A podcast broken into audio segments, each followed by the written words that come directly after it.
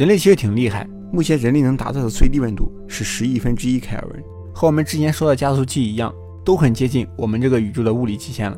但是没有办法，即使我们再给能量，也依然不能撼动物理法则。那既然下限达不到，上限呢？普朗克长度大家应该都听过，这是物理学家给出的最小距离，就是物质的最小长度单位。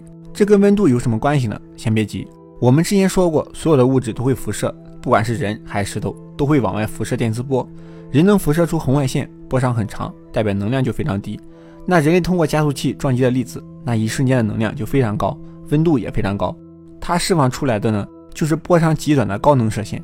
那如果温度非常非常高，能量十分高，它同样也存在上限，就是波长它是有一个最短的极限的。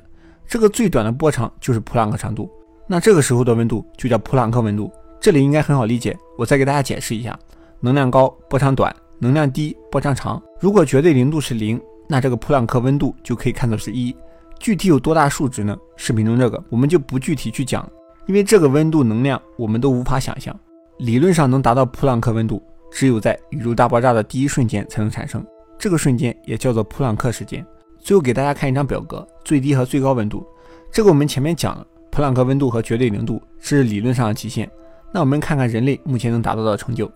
最低温度我们可以看到，和绝对零度相比，就只差非常非常少的温度，小数点后面八个零的极小数值差距。波长比地球直径还宽。那最高温度呢？就是粒子对撞机撞出来的十兆摄氏度。我们往上看，太阳核心温度一千六百万摄氏度，大质量恒星爆炸前的最高温度三十亿摄氏度，和我们人造温度十兆摄氏度相比，一个差了六十二万倍。一个差了三千多倍，但也不要高兴的太早，因为时间非常短，而且粒子也很少。和恒星相比，光温度高其实也没什么用。不过这也算是目前人类的极限了。宇宙法则就是宇宙法则，人类没有办法突破，和光速一样，只能一点一点去逼近，就是达不到。之前我们讲过，欧洲的强子对撞机已经把粒子加速到十分接近光速了，那它能再快点吗？